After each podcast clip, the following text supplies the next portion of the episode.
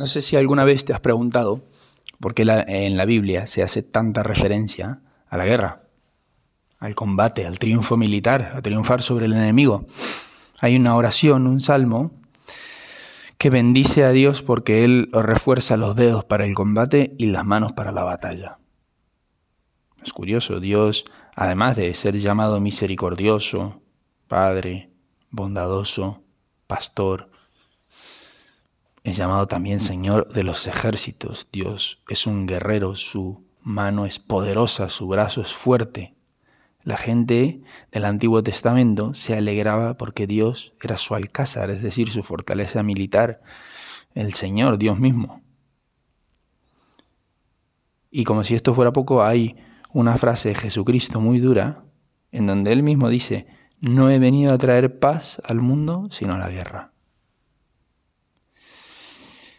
Es curioso también que el mundo de hoy exalta mucho a las personas fuertes, pero siempre de manera un poco superficial. Se exalta el cuerpo de alguien fuerte que va al gimnasio, que tiene sus rutinas, sus dietas y un aspecto externo envidiable, obviamente.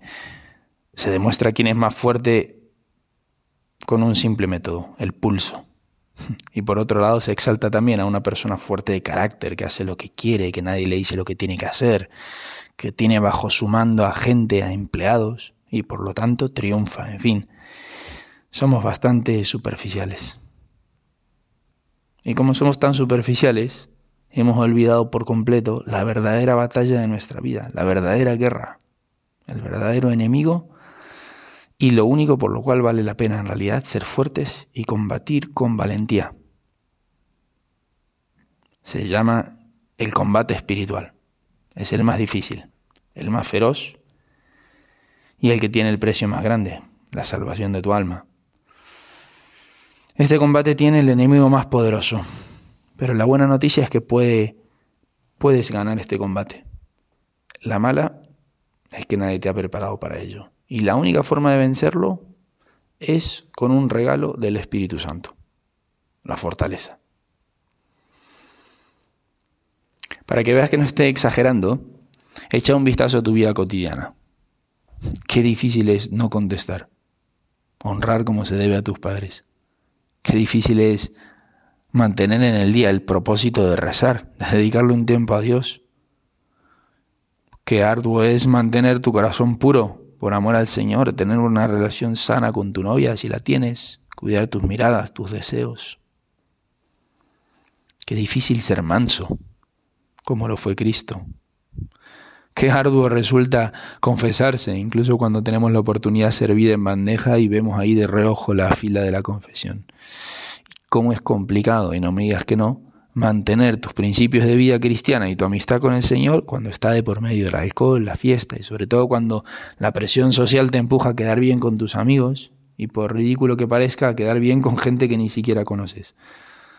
¿Cómo es difícil salir de un vicio? Hacer de los demás el centro de tu vida. Qué exagerado. ¿Me está pidiendo que sea perfecto?